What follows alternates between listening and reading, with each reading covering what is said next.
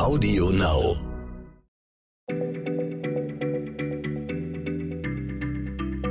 Schneller Schlau, der tägliche Podcast von PM.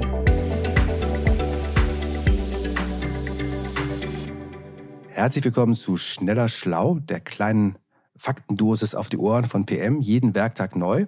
Mein Name ist Jens Schröder, ich bin der Chefredakteur von PM und bei mir ist heute Nora Sager unsere Redakteurin, die immer ins Spiel kommt, wenn naturwissenschaftliche Fragen gestellt werden. Und äh, die, besonders Faible hat sie für Tiere, aber heute machen wir mal nichts Belebtes, sondern heute habe ich eine Frage zu was ganz, ganz, ganz Unbelebtem, nämlich zu Glas. Und zwar ist mir ein Gerücht, wo ich echt tatsächlich immer noch nicht weiß, ob das stimmt oder nicht, äh, immer wieder zu Ohren gekommen oder man liest es immer wieder, dass Kirchenfenster, wenn man in alten gotischen Kirchen ist und man sieht, dass die unten dicker sind, dass das daran liegt, dass Glas im Laufe der Jahrhunderte mit der Schwerkraft oder der Schwerkraft folgend nach unten fließt, wie eine zähe Honigflüssigkeit. Ist da was dran oder nicht?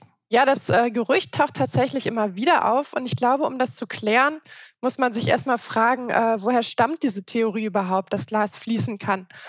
Denn ich meine, Glas ist ein Feststoff und es behauptet ja jetzt auch zum Beispiel niemand, dass irgendwie die steinernen Kirchenwände nach unten fließen oder die Marmorsäulen äh, oder dass die Holzbänke irgendwie ihre Form verändern. Aber bei Glas. Äh, ja, genau, es heißt immer, Glas wäre eine geheimnisvollerweise eine, eine Flüssigkeit, die nicht so aussieht. Genau. Und äh, dass man das so sagt, ist tatsächlich der molekularen Struktur von Glas geschuldet.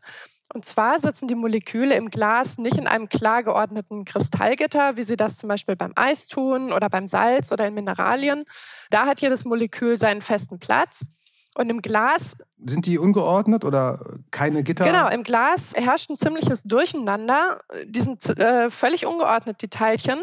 Und das sind sie eigentlich wirklich nur in Flüssigkeiten, wo sie frei rumflitzen können. Glas sieht also auf atomarer Ebene aus wie eine erstarrte Flüssigkeit, so als ob man irgendwie einen, einen Schnappschuss von der Flüssigkeit äh, gemacht hätte.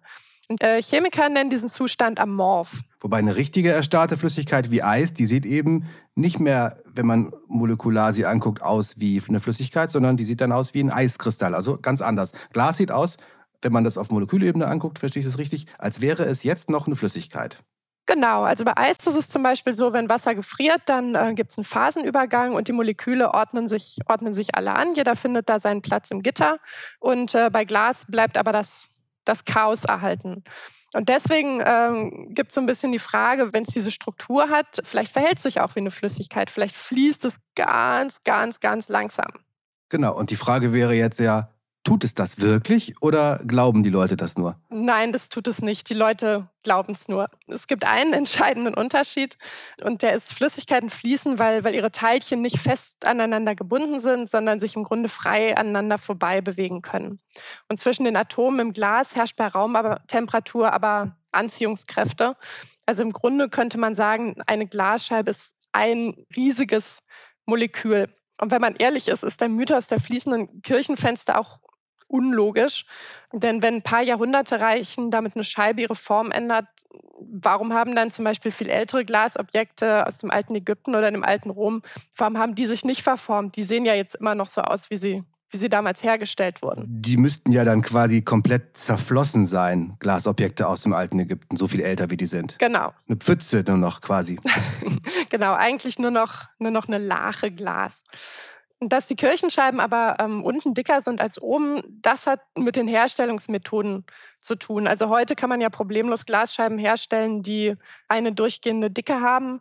Früher hatte man, hatte man quasi noch keine Hightech-Methoden. Also eine Methode war, dass man eine Glaskugel geblasen hat und die dann ganz schnell gedreht hat, sodass die durch die Zentrifugalkräfte zu einer Scheibe sich geformt hat. Und aus dieser Scheibe hat man dann das Fensterglas geschnitten. Und die Scheibe war halt nicht, nicht ebenmäßig dick. Und ähm, vielleicht war es damals einfach Konvention, dass die Glaser die Gläser mit der dickeren Seite nach unten eingesetzt haben. Sah einfach besser ja, aus. Ja, vielleicht sah es besser aus, damit es irgendwie gleichmäßig war. Fakt ist jedenfalls, die Kirchenfenster haben heute noch exakt die Form, die sie beim Bau der Kirche hatten. Super, vielen Dank. Dann haben wir das ja aufgeklärt. Also nochmal zum Mitschreiben. Glas in Kirchenfenstern fließt nicht nach unten, auch wenn die unten dicker sind, dann hat das mit der Herstellungsweise der damaligen Zeit zu tun. Das Gerücht, dass Glas aber eigentlich eine Flüssigkeit ist, die nur so aussieht, als wäre sie fest, das hat einen gewissen echten Hintergrund, denn die Molekülstruktur von Glas ist äh, erstaunlicherweise tatsächlich so, als wäre Glas eine Flüssigkeit. Aber es hat eben dann noch entscheidende Unterschiede. Aber wenn man Glas unter dem Mikroskop anguckt, könnte man meinen, es wäre eine Flüssigkeit, weil die Moleküle, die Atome so ungeordnet sind und nicht in einem Kristallgitter wie zum Beispiel bei Eis. Das haben wir heute gelernt. Vielen Dank, Nora, und bis bald. Und morgen gibt es eine neue Folge von Schneller Schlau. Tschüss. Schneller Schlau, der tägliche Podcast von PM.